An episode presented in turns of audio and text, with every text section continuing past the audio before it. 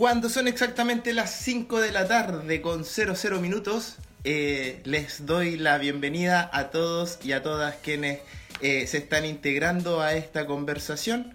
Eh, estamos desde el interior, comparte nuestro Instagram, nuestro Facebook y también vamos a lanzar nuestro canal, nuestro podcast. Vamos a entrar al mundo de, del audio para las personas que no nos pueden ver. Eh, vamos a estar próximamente. Voy a reiterar las bienvenidas a todos quienes nos están viendo por nuestras diferentes plataformas de Facebook e Instagram. Eh, y les damos la bienvenida a, ahora sí a quienes nos estén escuchando en nuestro primer capítulo en formato podcast. Saludamos con total cordialidad a, nuestro invitado el día de hoy. Vamos a esperar, ustedes saben que, que Instagram se demora un poquito. Eh, vamos aquí a esperar a que el compañero Daniel Jau, del alcalde de Recoleta, nos envíe la invitación. Eh, mientras tanto, yo les voy a contar que eh, él tiene como profesión arquitecto y sociólogo y se encuentra en su periodo, en su segundo periodo como alcalde de la comuna de Recoleta. Es precursor de la farmacia popular, eh, de la óptica popular, la inmobiliaria popular y hoy en día lo encontramos liderando las encuestas como, como un futuro presidenciable. Así que vamos a esperar a, que el compañero Daniel Jadwe, alcalde de Recoleta, se pueda conectar y, vamos a seguir. Mientras tanto, ustedes pueden venir y contarle a todos sus amigos, amigas que estamos saliendo eh, en vivo por el interior comparte y avisarle a, todo el mundo. Vayan, vayan a compartir, compartan la imagen. Eh, démosle con eso. Mientras tanto vamos a leer los saludos que dicen Grande Jorgín, aguante de presidente. Gran entrevistado, mejor el entrevistador, dice Vicente. Eh, sí, o sea, gracias por, esos piropos y, esa buena vibra. La verdad es que estoy un poco nervioso.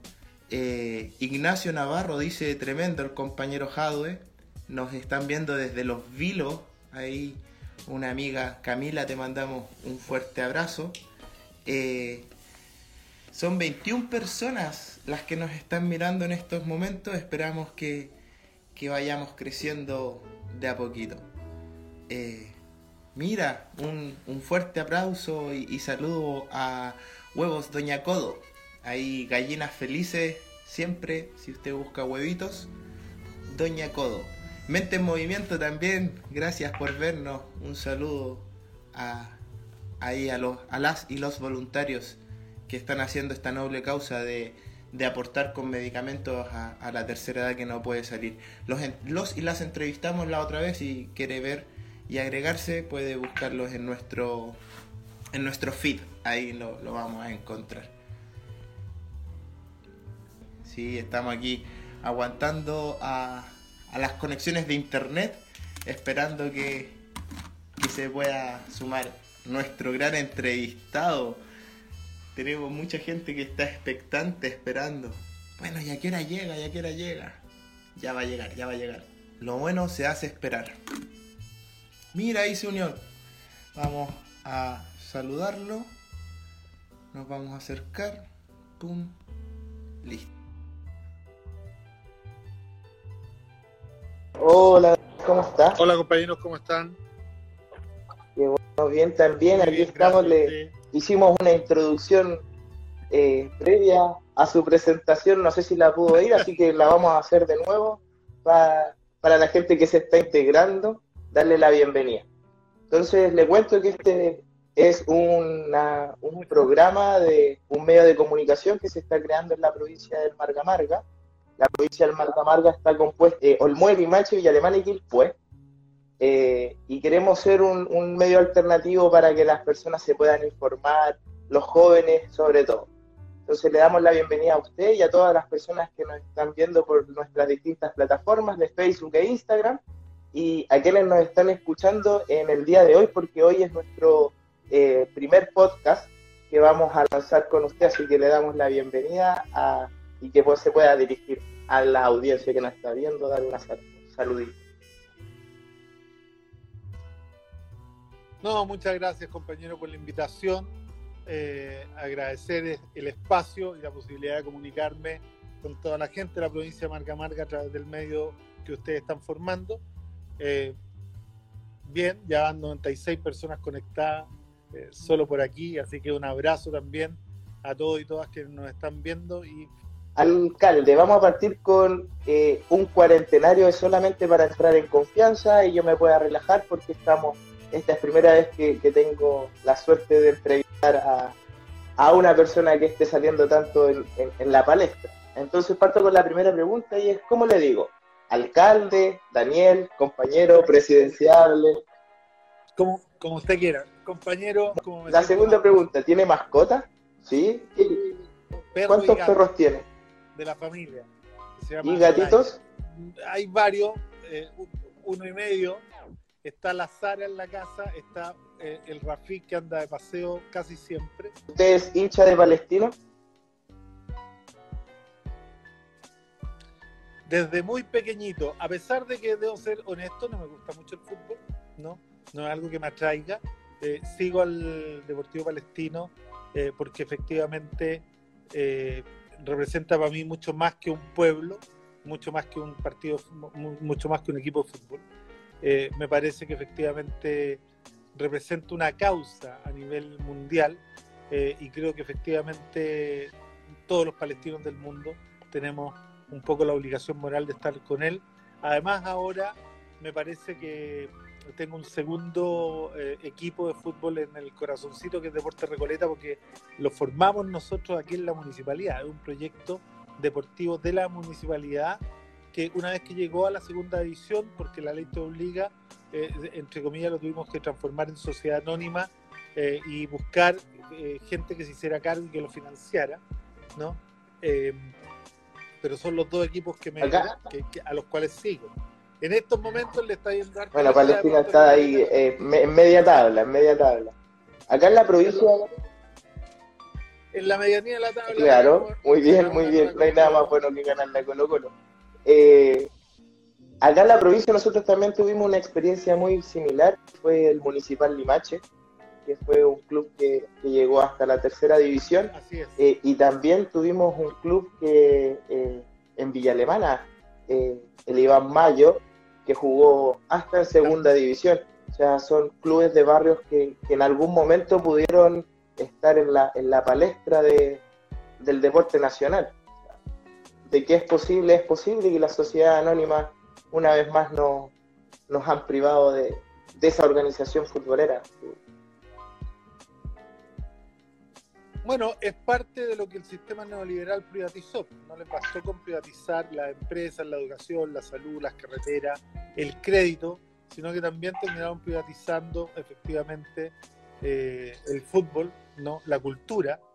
¿ah? Eh, y yo creo que van a seguir. ¿ah? Si no los paramos nosotros con un gobierno democrático popular, eh, estos son capaces de privatizar el aire y terminar cobrando. Imagina después así pagando por, por aire. Esperemos que no lleguemos a, ese momento. Eh, compañero, cuando está cansado, ¿qué toma? ¿Café, mate, Red Bull? Eh,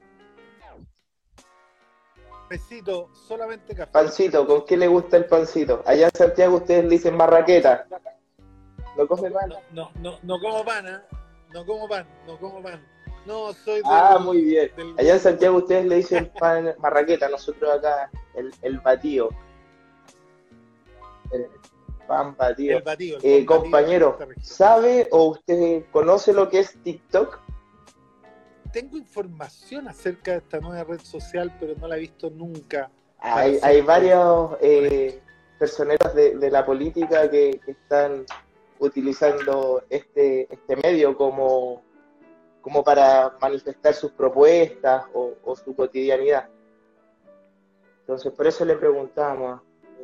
Mira, eh, yo tengo conocimiento, pero la verdad es que yo, eh, a ver, privilegio las plataformas en donde se puede discutir contenido, ¿no? Mucho más que la entrega de mensajes eh, como el Twitter, digamos, que son mensajes cortos o que duran muy poco, eh, porque yo creo que lo que necesita nuestro país un poco eh, es un debate de ideas eh, más profundo.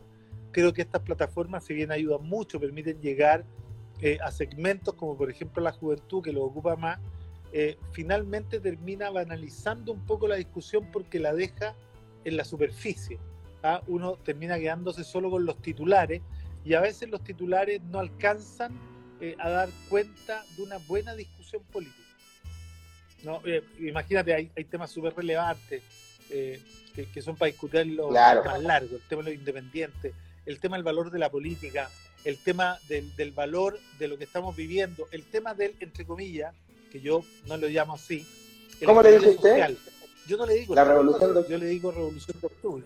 Yo le digo revolución de octubre.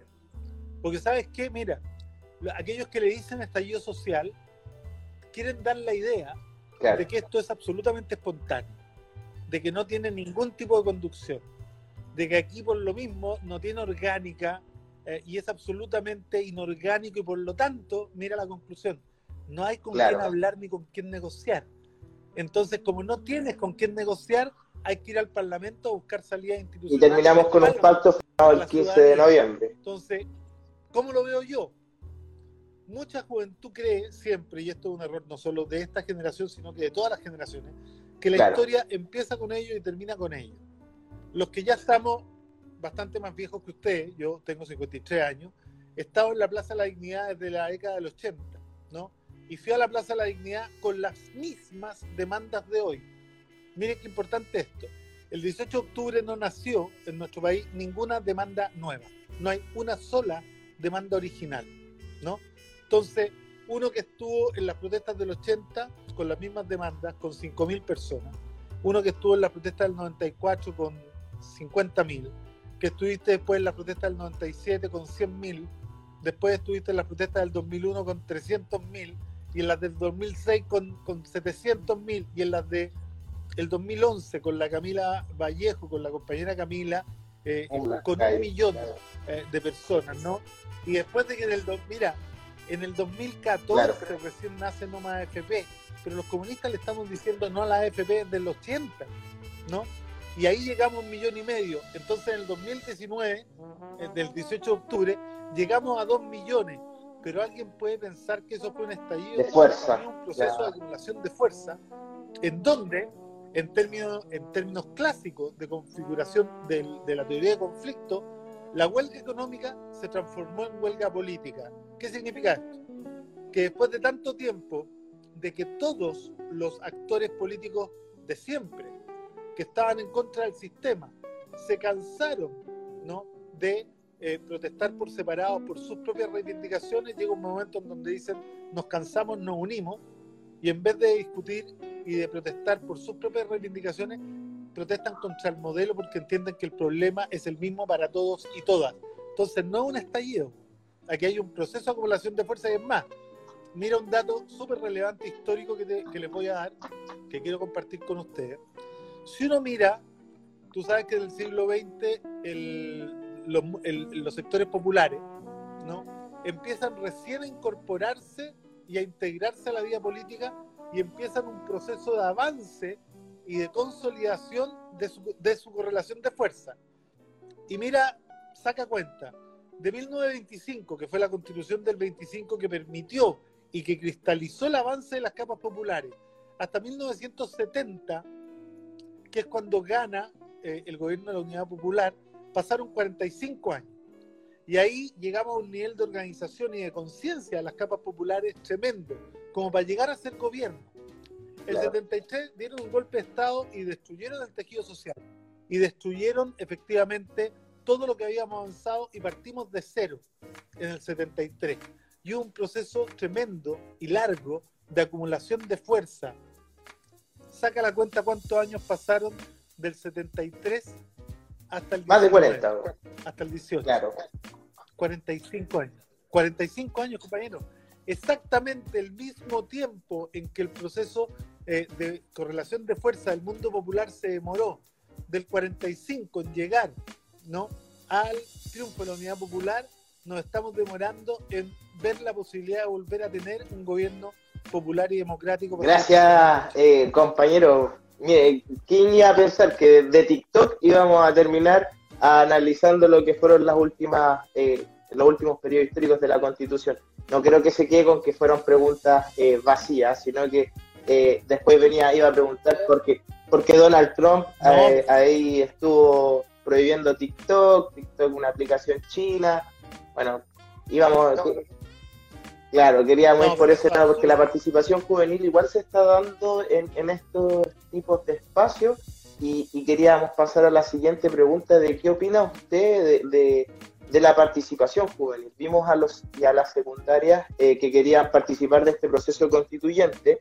Eh, el diputado Boris Barrera también presentó una indicación eh, para que ellos pudieran participar, pero aún así no, no, nos encontramos con que los y las secundarias tengan alguna participación política dentro de, de este Estado de Chile. ¿Cómo, ¿Cómo lo ve o qué opina con respecto a eso? A ver, primero esta es una propuesta bien antigua del Partido Comunista. La propuesta del Partido Comunista de bajar eh, la edad para votar, ¿no? Nace el mismo año que nace la ley de responsabilidad penal adolescente. ¿Y por qué?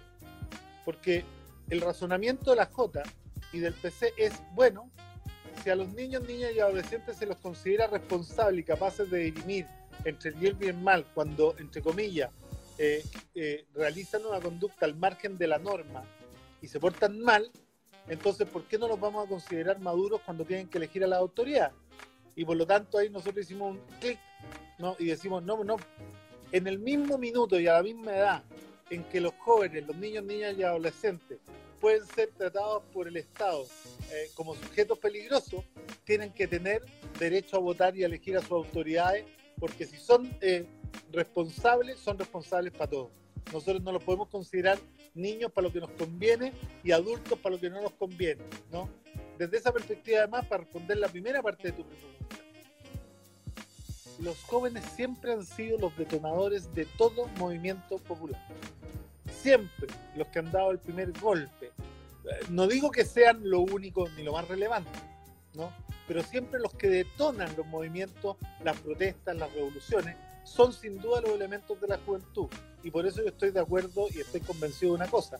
Sin los jóvenes jamás vamos a cambiar Chile. Sin las y los jóvenes, sin la participación de todos ustedes, sin que ustedes tomen la decisión de subirse al escenario de vuestra propia historia, a jugar un rol de protagonistas principales y no de actores secundarios, que es lo que la derecha quiere para los jóvenes del sector popular. Nunca vamos a poder transformar Chile. Por lo tanto, lo que queramos hacer, o lo hacemos con usted o no lo hacemos. Ahí tiene que haber una correlación de fuerzas. de, de que tiremos para el mismo lado. O sea, es que yo creo que además la definición no es una definición eh, ah. etaria, cuidado que en las zonas de esas tres comunas donde ganó el apruebo, los jóvenes votan por el, por el rechazo. O sea, en las tres comunas que votó el rechazo, los jóvenes de los sectores pudientes votan por el rechazo. ¿Y sabes cuál es la diferencia? Que en las comunas ricas los jóvenes votan más de un 70% y en las comunas populares los jóvenes no alcanzan a una participación del 40%, porque los jóvenes de las comunas de más plata son muy conscientes de los privilegios que tienen que defender. En cambio, los jóvenes de los sectores populares no tienen claro el proyecto al que quieren llegar. Y ahí yo creo que hay una falencia eh, de todos los partidos políticos, incluido de nosotros, ¿no? Eh, en, en, no haber desarrollado todos los esfuerzos y el trabajo de base necesario para pasar de la desconfianza inconsciente a la confianza inconsciente y de la confianza inconsciente a la confianza consciente para llegar a la conciencia de vanguardia, que es lo que requiere la juventud para poder tomarse este país. Ahora sí, se, había quedado pegado la señal. Voy de nuevo. Creamos una comisión de trabajo voluntario eh, y estamos participando en, la toma de, un terreno que es el páramo, donde están realizando ollas comunes. Y allá hemos sido testigos y hemos visto el abandono que sufren las familias eh, en relación a sus viviendas. Usted y en su gestión en Recoleta han realizado lo que es la inmobiliaria popular. Eh, la pregunta es, ¿cómo ha sido recibida por la población? ¿Cómo lo ha vivido el municipio? ¿Y cómo se puede subsanar el tema de la vivienda en una nueva constitución? Al primero yo quiero eh, separar y diferenciar lo que es el derecho a la vivienda, que es efectivamente lo que se ha venido discutiendo en nuestro país hace mucho tiempo y que yo creo que es una deformación del neoliberalismo que pretende crear propietarios, ¿eh? a un derecho que para nosotros, sin eliminar el primero, es mucho más relevante, que es el derecho a vivir dignamente de todas y todos, desde que naces hasta que mueres, independiente de tu condición socioeconómica. Eh, en ese aspecto, el derecho a la vivienda como ese derecho a tener tu casa propia es un derecho que solo atiende a una parte de la población. La inmobiliaria popular busca precisamente asegurar lo otro, derecho a vivir dignamente. ¿Y cómo se logra? Construyendo casas municipales, pero para arriendo a precio justo, de tal manera de poder intervenir un mercado que es tremendamente abusivo e informal, eh, pero además inmoral, que es el mercado del arriendo, ¿no? en donde a veces eh, a los más vulnerables se les cobra 200 mil pesos por una pieza, ¿no? que ni siquiera tiene cocina ni baño. Eso en la comuna lo vivimos. Entonces imagínate cómo ha leído la, la, comuna esto de que por 50 mil pesos puede arrendar un departamento de tres dormitorios nuevo, con terraza, con estar comedor, con bodega, con tres dormitorios, ¿no? con baño, con espacios comunes, eh, con eh, techo cubierto para los niños. Es maravilloso. Yo hace pocos días estuve en un desayuno con, las personas que estaban ahí. Además te quiero comentar, de los 88 departamentos, el 81% son mujeres jefas de hogar y de ellas más del 50% que tienen antecedentes. Entonces, pedía que me contaran sus historias de vida. Lloré toda la mañana. Sí, cuando yo escuché las historias de vida de esas mujeres, con dos, con tres hijos, algunas con pareja, otras solas, eh, y ellas contaban cómo le había cambiado la vida, por ejemplo, de pagar, eh, había una que me, me acuerdo patente, ganaba 320 lucas, y de las 320 lucas, eh, en el lugar anterior donde vivía, tenía que pagar 260 de arriendo. Entonces a ella le quedaban 60 mil pesos para todo el resto de sus gastos. En cambio, cuando ah, llega aquí, exacto, no, pero, pero para, educación, para, todo. Cuando llega acá, sigue ganando las 320 lucas, pero aquí paga 50 mil pesos de arriendo. Entonces, de los 60 mil pesos que le quedaban antes, ahora le llegan, le quedan 270. Bueno, es una diferencia que ella la explicaba con llanto en los ojos y que decía, es notable y ojalá se repitiera en todo Chile, porque ese es el derecho a vivir dignamente. Además, que hay un tema. La inmobiliaria popular aquí queda a una cuadra del municipio y por lo tanto queda a una cuadra eh, de la farmacia popular, a una cuadra de la librería popular, de la óptica popular, a una escuadra, a, una, a, 30 metros de un, de, un colegio, eh, a 60 metros del consultorio, eh, a una cuadra de la, de la Corporación Cultural y de la Biblioteca Pedro Lemebel. Por lo tanto, estamos hablando de una vivienda que no solo es mucho más barata, sino que además te resuelve ¿no? la mayor cantidad eh, de necesidades básicas vitales para una familia a distancia de no más de una caminata. Esta es la ciudad inteligente, esta es la ciudad de los 15 minutos, donde uno puede resolver la mayor parte de sus necesidades. Además está a 150 estación de metro. Entonces imagínate eh, de esa mujer y de su familia que tienen todo a la mano resuelto y que además están en un recinto que es municipal, que tiene guardias municipales, una administración.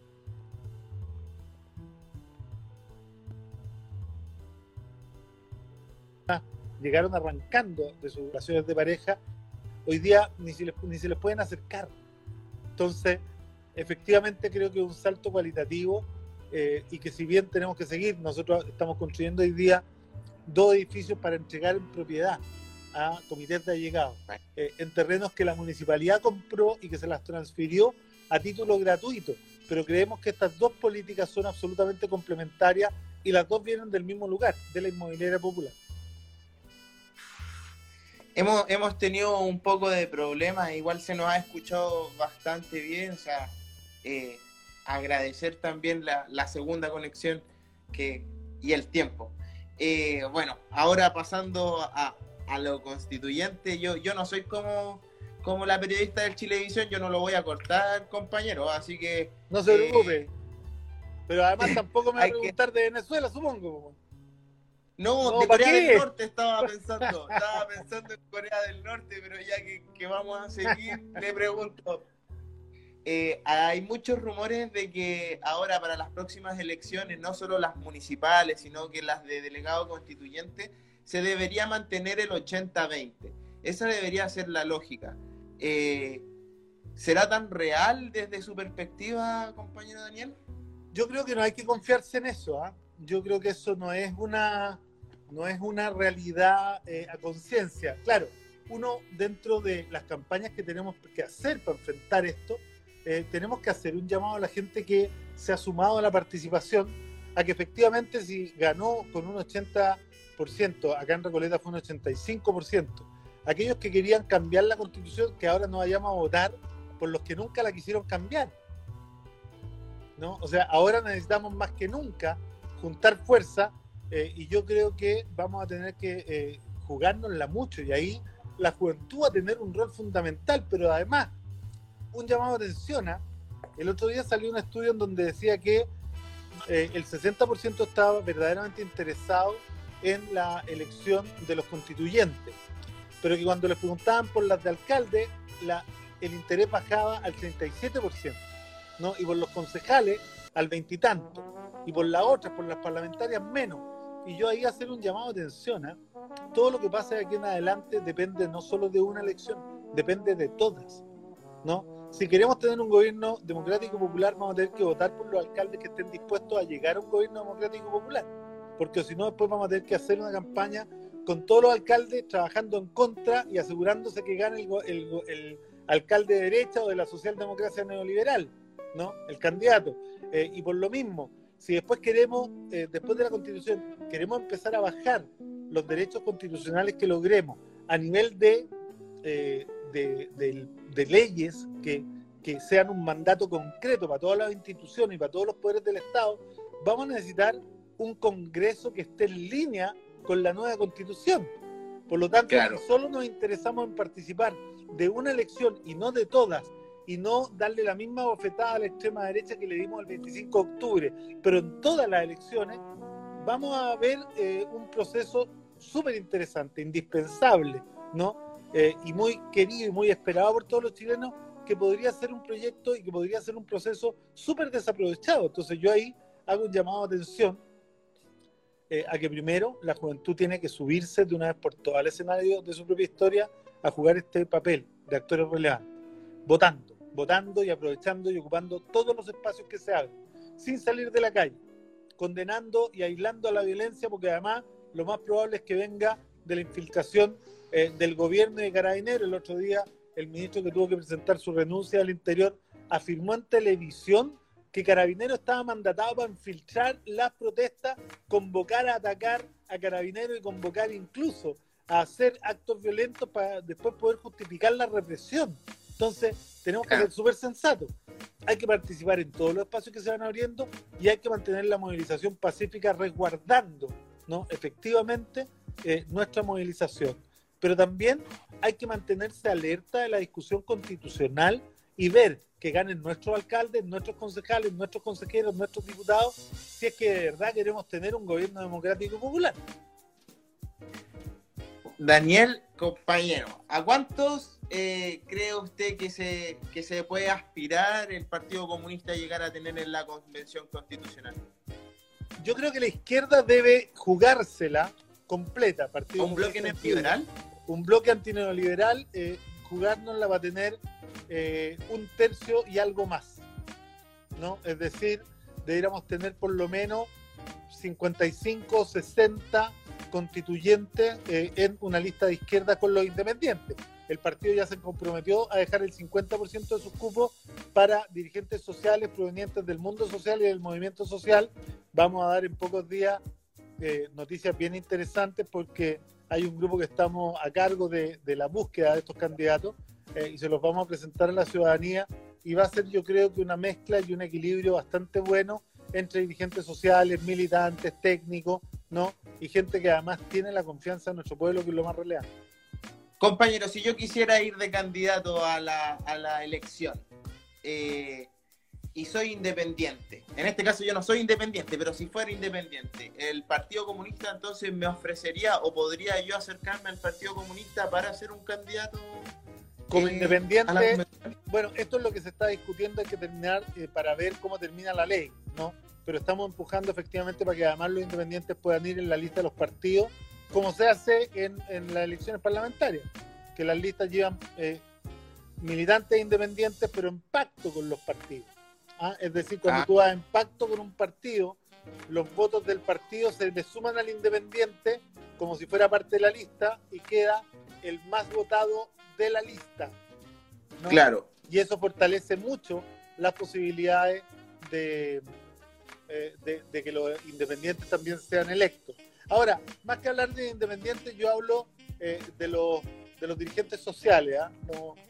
Sí, porque hay independientes como Longueira, por ejemplo, eh, que dicen que son independientes y, no sabemos, o sea, sabemos que están durmiendo, están soñando con personas ya, Independientes no neutrales. Independientes no independientes no neutrales. porque además aquí hay una discusión re interesante que hay que dar.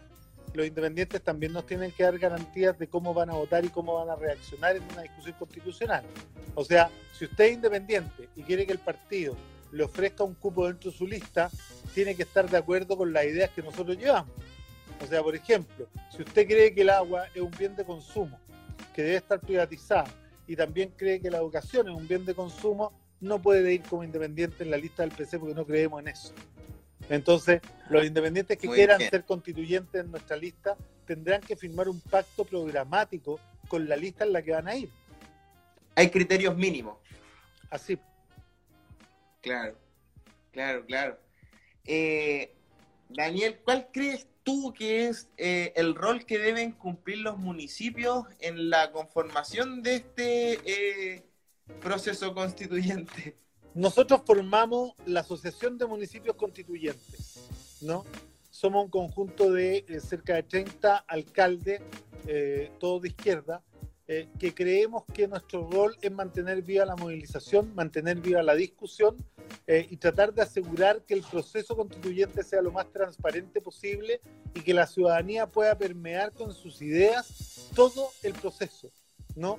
Eh, esperamos que en el reglamento de la convención la convención se obligue a sí misma ¿no? a, eh, a recibir a las universidades, a los colegios profesionales, a los empresarios, a los trabajadores, a la CUT, ¿no? a los estudiantes secundarios, de tal manera de escucharlos a todos porque esto no puede ser eh, un eh, proceso a puerta cerrada, ¿no? Eh, sobre todo hay gente que pensaría, ¿no? que es bueno elegir a los constituyentes, encerrarlos en un edificio y en un año más vamos y le preguntamos cómo les fue. No es la idea.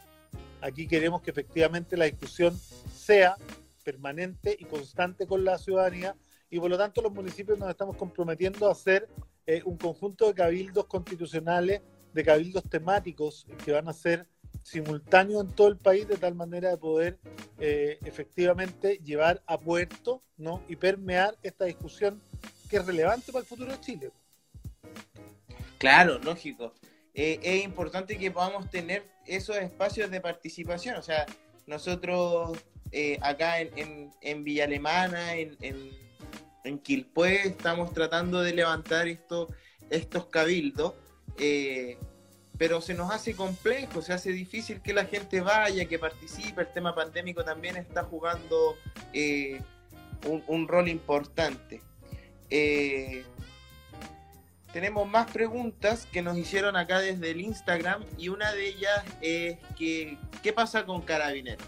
En un nuevo estado, en una nueva conformación, ¿podemos reformar carabineros, podemos eliminar Fuerzas Armadas dentro de, de, este nuevo país que vamos a tener? A ver, aquí primero, nosotros no tenemos que mentirle a nadie ni tampoco generar falsas expectativas.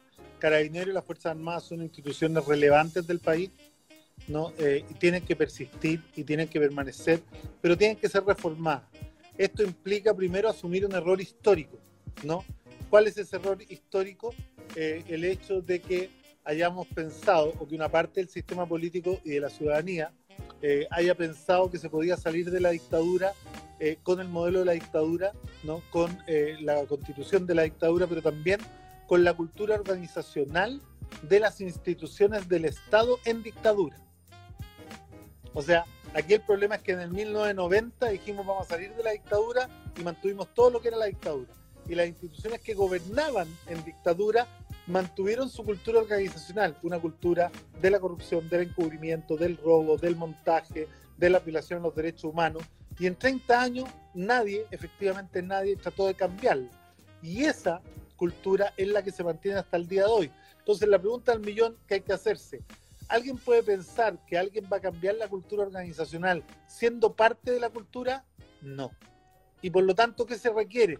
De una intervención civil de carabineros y del ejército de que, por ejemplo, efectivamente pongamos un director general que sea civil, que pongamos un contralor institucional que sea civil, que pongamos eh, un encargado de operaciones que sea civil, que conozca los procedimientos y que lo haga cumplir, un encargado administrativo que sea civil, un director de las escuelas matrices, donde se le enseña a los nuevos carabineros que sea civil, de tal manera que efectivamente vayamos instalando en el tiempo una cultura nueva democrática, desmilitarizada y efectivamente capaz de eh, eh, resguardar los derechos humanos de todo y todo.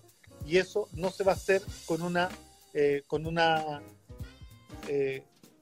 reforma desde adentro. Eso es súper relevante.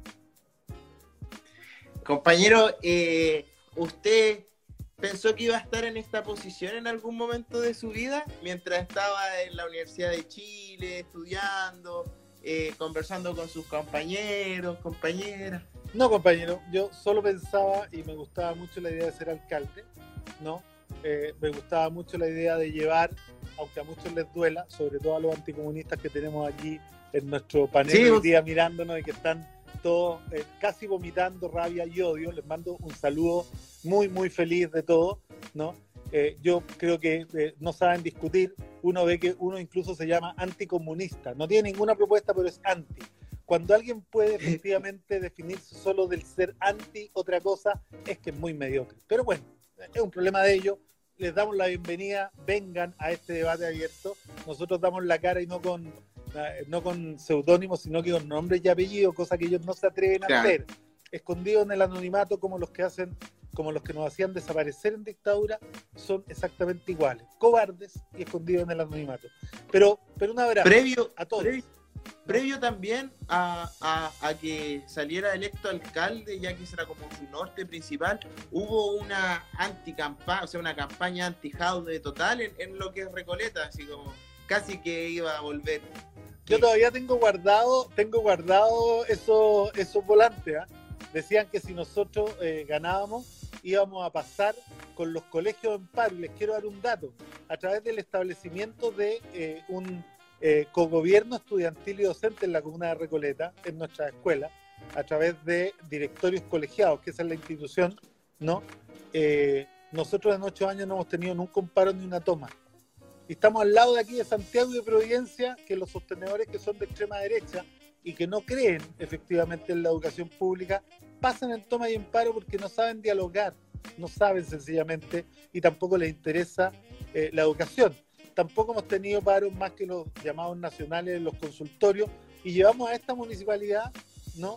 a ser una de las cinco más transparentes de Chile, ¿no? después de venir de un periodo de la extrema derecha aquí completo cubierto de corrupción. Recuérdense que aquí tuvimos que meter preso al director de obra, destituir a varios directores más, y cuando empezamos a hacer eso salieron corriendo a todos los de la derecha que habían gobernado durante tantos años como ratas, ¿ah? y efectivamente se fueron a esconder eh, a otros municipios, incluso uno que está condenado por injuria y calumnia, sigue trabajando como asesor eh, de la presidenta de la UDI y de la alcaldesa de Providencia. Así que no tenemos mucho que esperar eh, de aquellos, pero efectivamente esas campañas son muy propias de aquellos que no tienen argumento y creo que hemos demostrado con hecho que no solo podíamos eh, gobernar mejor que ellos, mucho mejor que ellos, que no solo podíamos ser eh, mucho más responsables que ellos eh, fiscalmente, sino que además no tenemos nada que ocultar y efectivamente todas aquellas mentiras que suelen tirar han terminado en el basurero de la historia, igual que la constitución de Pinochet desde el 25 de octubre. Así que estamos muy felices. y decirlo, ¿ah? nunca he dicho que quiera ser presidente, mi partido todavía no me nomina Eh, y si estamos donde estamos en la encuesta es porque la ciudadanía cree que efectivamente eh, lo que hay en Recoleta debiera estar en todo Chile. Sí, o sea, eh, es parte de, la propuesta que tenemos alguna. A mí también me gustaría, frente a las realidades que tiene mi comuna, que se pudiera asemejar lo, lo que más pueda. Ahí aprovecho de tirar el dato, vamos con candidato a la concejalía, Ignacio Navarro, un joven que va dispuesto a participar de las elecciones y a lo mejor también vamos a ir con candidato a disputar lo que es la constituyente. Eso también. O sea, hay que hacerlo. Eh, y yo creo que deberíamos estar disputando hasta la alcaldía, compañeros. Somos el partido sí, que la, el mejor, alcaldía. El mejor eh, programa de gobierno comunal para los eh, chilenos y chilenas de todo Chile lo tiene el Partido Comunista. ¿Cómo será que los de la derecha nos han tenido que venir a copiar todo lo que hacemos? Claro, y le cambian el nombre. Le cambian el nombre. Que, es para que suene más, más, más capitalista, como que no, no suene tan de izquierda. El popular se lo cambian la botica municipal, como que tratan de, jugar por ese lado. Bueno, en Villa Alemana también vamos con candidata hasta el momento, sería Edith Alvear, la entrevistamos eh, la semana pasada. La compañera Edith, notable ella, un abrazo gigante para la vida. Claro, ojalá que, nos vaya bien ahí y, a lo mejor en la constituyente ahí va a depender de, de, las discusiones que se dan y si podemos ir ahí, en este caso iría yo como, como candidato eh, sería una, un desafío muy grande si es que así se define. Bueno, si es así, compañero, yo les puedo asegurar que voy a andar por allá eh, apoyándolo y haciendo campaña con usted. Eh, efectivamente, creo que este es el minuto en donde hay que dar todas las batallas y participar de todos, de todos los espacios que se van abriendo. y eso tenemos que asegurarlo, digamos. ¿no? Bueno, no le quitamos más tiempo compañero, ya amigo Daniel, eh, que, dejarlo invitado cuando quiera puede, puede venir acá a la linda provincia de, del Marga Marga a disfrutar del sol. Los alcaldes no son muy buenos, pero eh, algo se puede hacer. Pero bueno, miren, nosotros tenemos una buena experiencia aquí. ¿ah?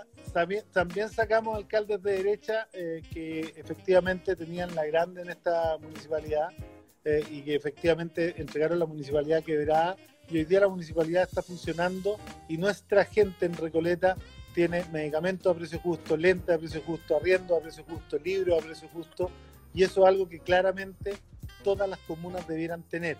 Pero para eso la gente se va a tener que acostumbrar a votar por nosotros, y ahí a uno que tiró la talla, les quiero dar una buena noticia. En ocho años de gobierno comunal comunista no se ha perdido en Recoleta ninguna guagua. No nos comemos ¡Eh! guaguas, compañeros, no nos las comemos. Así que, no, a los que hacen caricatura con nosotros les decimos, lo lamentamos, han tenido el peor gobierno de la historia. Nada más que decir, muchas gracias compañero Daniel, ha sido una grata conversación, los nervios se me fueron al tiro en la primera pregunta y muchas gracias por su tiempo, saludar a su equipo, mandar eh, por su intermedio un saludo afectuoso a la compañera eh, Natalie Natalia, de la concejalía, que abrazos grandes. Eso, gracias, compañero, muchas gracias. Que esté muy bien, un abrazo. Que esté muy bien. Bueno, eso fue la entrevista que tuvimos con eh, el alcalde de Recoleta, Daniel Jadwe. Eh, nos fue súper bien. Queremos mandarle un saludo a todos y a todas quienes nos vieron. Eh, a los que no les gustó, bueno, tienen dos opciones irse o que no les siga gustando. Queremos mandar un saludo a nuestros auspiciadores, Tines Calcetines. Si necesitan calcetines, pueden eh, seguirlos por Instagram. Son unos chiquillos que son súper esforzados y diseños espectaculares. También lindas guayaberas en guayando.ba. Ahí nos va a ir muy bien. Eh, ¿Qué más? ¿Qué más? Vayan a tomar a Zona Z, vayan a disfrutar, pásenlo bien. Eh, eso estoy así, pero Chau, chau, chau.